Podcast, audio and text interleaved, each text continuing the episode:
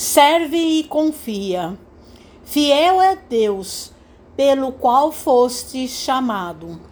Paulo, primeira carta aos Coríntios, capítulo 1, versículo 9. Frequentemente aparecem os companheiros que se dizem inabilitados para a tarefa que se lhes conferiu. Assumiram compromissos de que se afastam nas primeiras dificuldades, alegando incompetência. Iniciam empreendimentos de que se retiram, logo surjam certos empeços, declarando-se frágeis para o trabalho a fazer. E retardam a execução de serviços que lhe carreariam paz e felicidade sem delonga maior.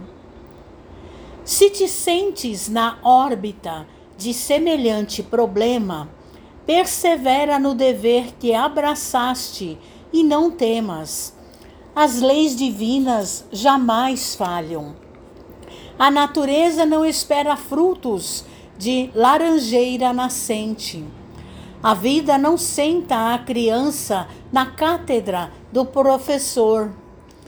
Se repontam horas de crise nos encargos que te competem, Mantente firme no lugar de trabalho em que o mundo te colocou e cultiva a certeza de que não te faltará auxílio para a concretização do bem a que te dedicas. Rememoremos as palavras do apóstolo Paulo quando nos assevera: Fiel é Deus pelo qual fostes chamados. Conscientizando-nos de que Deus não nos deixará tentar empresa alguma acima das forças de que possamos dispor. Com semelhante dedução, prossigamos nas tarefas em que fomos engajados, com vistas ao bem de todos, agindo e aprendendo, trabalhando e servindo ante a bênção de Deus.